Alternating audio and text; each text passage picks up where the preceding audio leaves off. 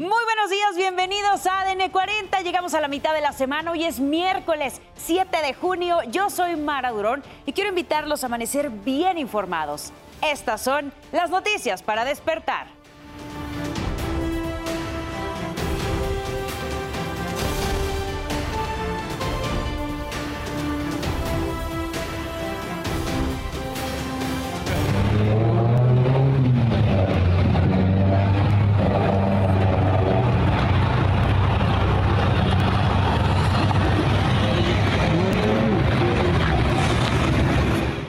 Tráiler se incendia en carretera de Querétaro luego de que un auto lo impactara y lo enviara a estrellarse un muro de contención.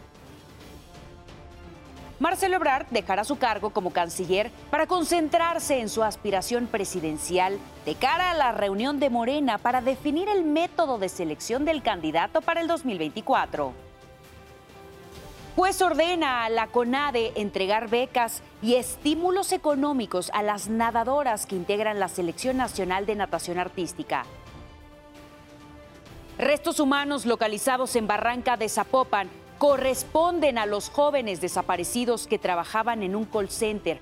Así lo confirmó el gobierno de Jalisco. Más de 17 mil afectados dejan las inundaciones provocadas por el ataque a la represa Kakova en Ucrania. No se pierda más adelante la buena noticia del día. Le mostraremos a una perrita que gracias a sus ladridos logró salvar de una tragedia a su nueva familia que recientemente la había adoptado. Momento de conocer la información desde las calles de la Ciudad de México. Nos enlazamos con Oscar Mendoza. Oscar, muy buenos días. Adelante con el reporte. ¿Qué tal? ¿Cómo están? Muy buenos días. Les saludo con mucho gusto. Vamos a ver qué es lo que ocurrió durante esta noche y madrugada en nuestra guardia nocturna. Desafortunadamente, un hombre de 30 años perdió la vida en calles de la alcaldía Gustavo Amadero. Esto ocurrió alrededor de las 11 de la noche eh, justo en la calle de Colima, esto en la colonia San Felipe de Jesús. A decir de los vecinos, escucharon varias detonaciones de arma de fuego, pues al eh, acercarse a este lugar vieron a un hombre que estaba tirado en la calle. Rápidamente dieron aviso a las autoridades mediante una llamada al 911. Al llegar los paramédicos desafortunadamente encontraron a este hombre sin vida, pues se habla de que los agresores lograron huir de este sitio. Ya se les busca mediante las cámaras de videovigilancia que se encuentran en la zona. Sin embargo, serán las investigaciones las que lleven a dar con él o los probables responsables de este asesinato. Y más tarde, allí en la colonia Morelos, en la zona de Tepito, se llevó a cabo un operativo implementado por elementos de la Fiscalía de la Ciudad de México, elementos de investigación que ingresaron a un domicilio ubicado sobre la calle Díaz de León, una cerrada en este lugar, pues ingresaron mediante un ariete, ya que se encontraba cerrada esta puerta, eh, pues fueron decomisados algunos artículos que habían sido robados anteriormente, ya habían sido remarcados para ser revendidos en este lugar.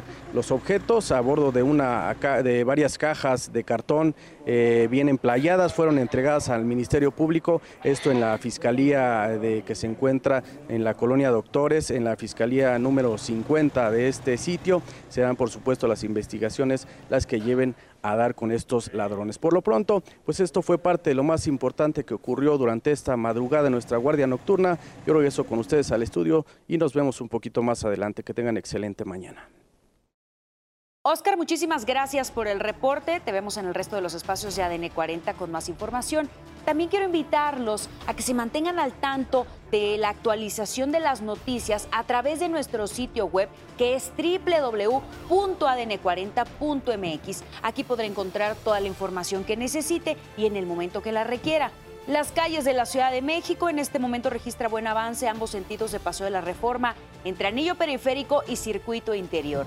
Las condiciones meteorológicas todavía se esperan contrastes en nuestro país. Por una parte, tenemos una corriente en chorro subtropical afectando principalmente la zona norte, que estará dejando algunos vientos. Tenemos también al interior de la República Mexicana un canal de baja presión que recorre desde el norte, el centro. Tenemos uno más que afectará a la península de Yucatán. Estos canales de baja presión estarán provocando Probabilidad de lluvias, no se descarta incluso la probabilidad de caída de granizo, algunas descargas eléctricas para el Valle de México y también para la península de Yucatán. En general, las condiciones serán estables. Todavía se estarán presentando altas temperaturas debido a que tenemos todavía el sistema anticiclónico presente en nuestro país. Tenemos también presente la tercera onda de calor, todavía dejando altas temperaturas arriba de 40 grados en algunos estados, por lo que es importante mantenerse bien hidratado para evitar el golpe de calor. Les recuerdo también que en ADN 40 evolucionamos y queremos estar más cerca de usted. Por eso lo invito a reportar a través de todas nuestras redes sociales con el hashtag Ciudadano en Tiempo Real cualquier denuncia, reporte o situación que le inquiete. A través de redes sociales denunciaron los encharcamientos que se forman sobre calle Fray Angélico entre Slutier y Murillo. No han puesto ni las coladeras o banqueta para que los peatones puedan pasar en esa zona. Ahí vemos precisamente cómo lucen lamentablemente las calles en esa zona. Les recuerdo que mi compañera Sara Uribe estará a las 12 del día leyendo todo lo que nos manden con el hashtag Ciudadano en Tiempo Real. También en tiempo real vemos cómo amanece la Ciudad de México. Es una vista panorámica. Eh, le mostramos en imágenes de nuestro país nos vamos hasta Ciudad Juárez, en Chihuahua. Así luce, así luce la zona norte de nuestro país, pero nos vamos ahora al plano internacional y podemos ver el horizonte de la ciudad de Valparaíso, en Chile.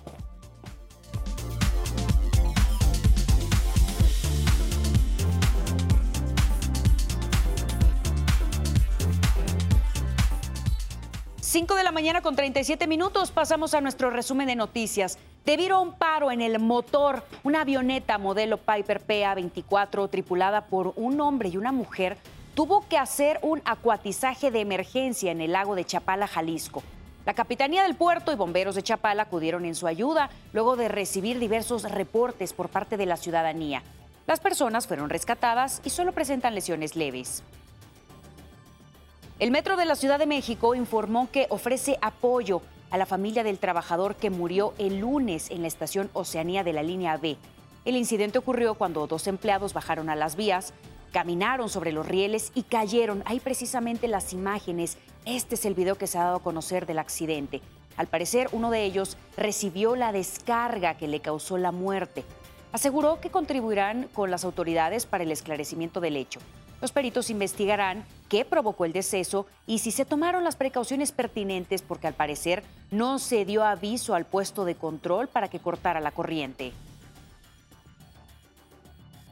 En Tijuana, Baja California, el conductor de una camioneta manejó en reversa y atropelló a una menor que jugaba con su patineta en un fraccionamiento.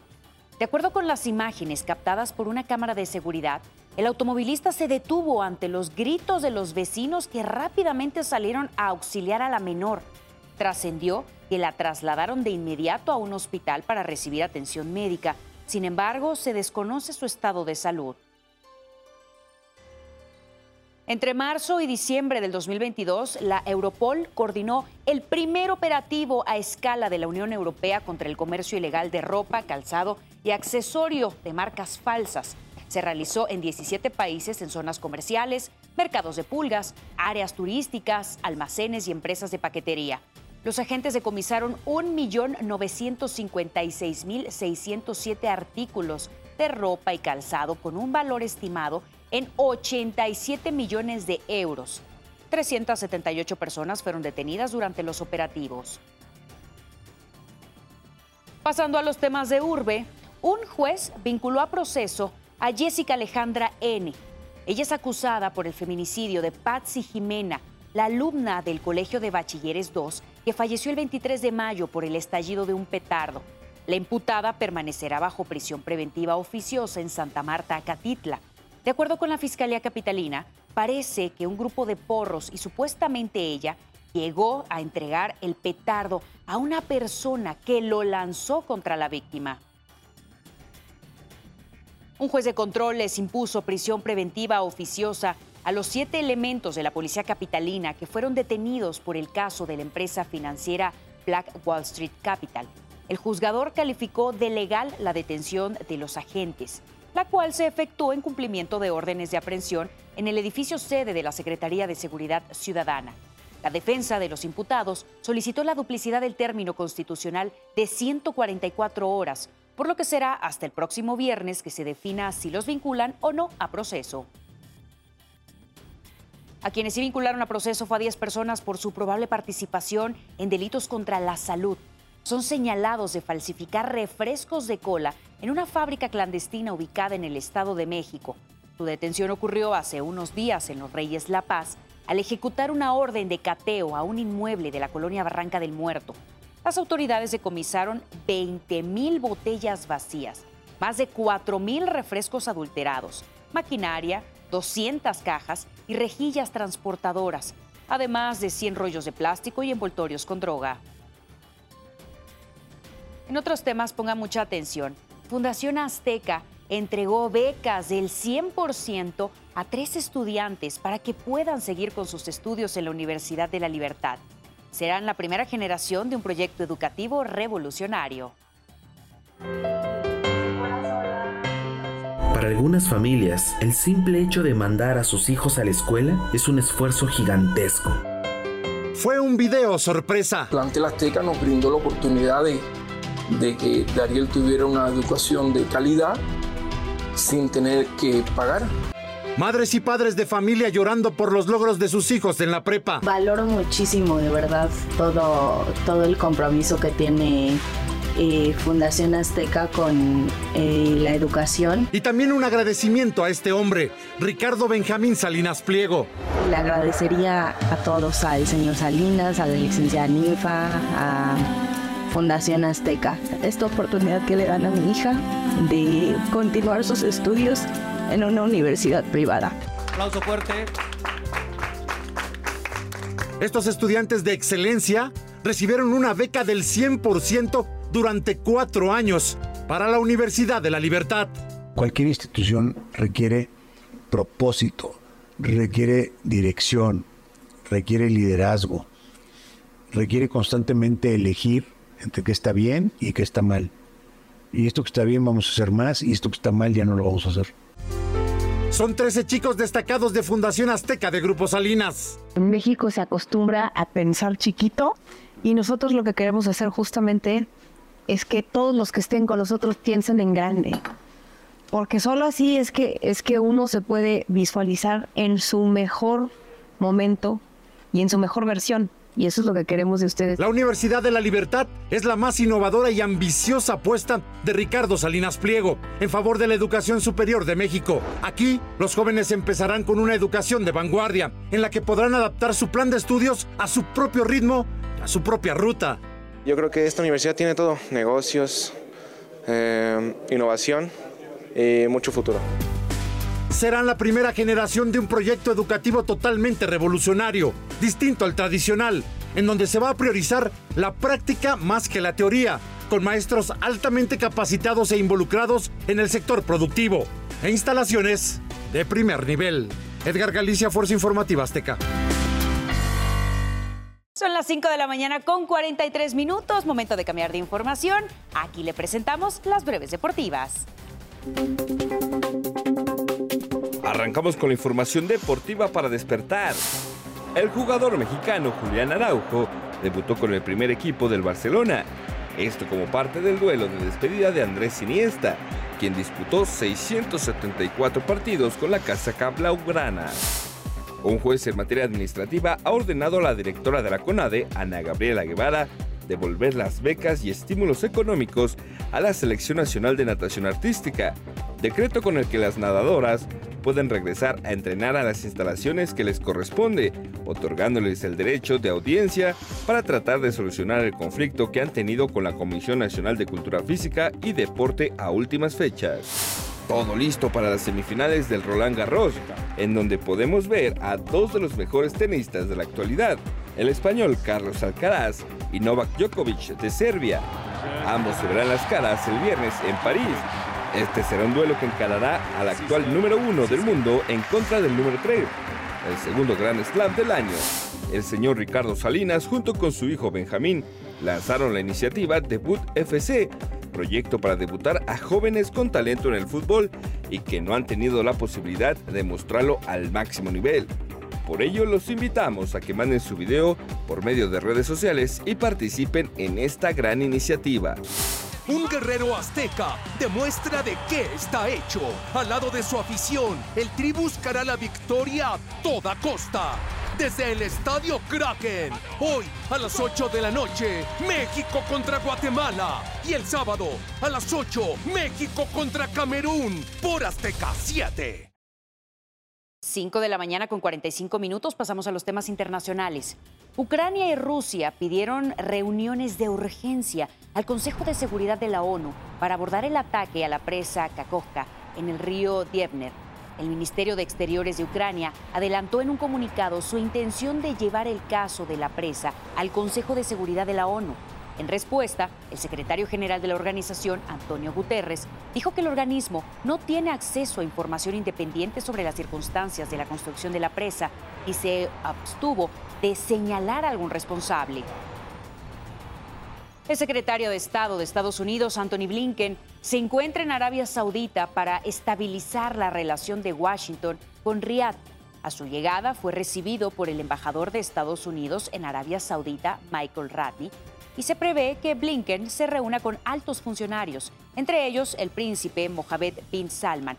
La, visita tiene como objetivo abordar algunos temas sobre el precio del, petróleo, también la posibilidad de hacer frente a la influencia de China y Rusia. Al menos siete personas heridas dejó un tiroteo cerca de la Universidad de Richmond, en Virginia, Estados Unidos. Esto ocurrió en Monroe Park luego de que finalizara una ceremonia de graduación en el Teatro Altria. De acuerdo con el jefe de la policía, Rick Edwards, Dos sujetos fueron detenidos por su probable participación en el tiroteo. El teatro tenía programadas tres ceremonias que tuvieron que ser canceladas como medida de precaución. La presidenta de Perú, Dina Boluarte, fue interrogada por la Fiscalía de la Nación. Se investiga su supuesta responsabilidad por la muerte de 67 personas, 49 de ellas a manos de la fuerza pública ocurridas durante las protestas por la destitución del exmandatario Pedro Castillo entre diciembre del 2022 y marzo del 2023. La diligencia, que duró tres horas, busca establecer los delitos de genocidio, homicidio calificado y lesiones graves. En Rusia, 29 personas murieron y 61 están hospitalizadas por haber ingerido sidra adulterada con metanol, producido eh, pues también por un, un tóxico bastante dañino para el ser humano. Las autoridades rusas comunicaron que las personas afectadas, de ellas cuatro están muy graves, pero según los medios rusos, las víctimas consumieron una bebida que está denominada Mr. Sidra. La policía de la India realizará pruebas de ADN en los cuerpos de las víctimas que no han sido reclamados por el accidente de trenes ocurrido el viernes pasado en Idisha. Con los resultados se busca que los familiares puedan realizar también la entrega correspondiente a ellos ah, de los restos. Se reporta también, según las cifras oficiales, la muerte de 275 pasajeros y más de 1.200 heridos. Usted ya está bien informado y con todos los datos que necesita saber antes de salir de casa. Manténgase conectado en todas nuestras plataformas. ADN 40, siempre conmigo.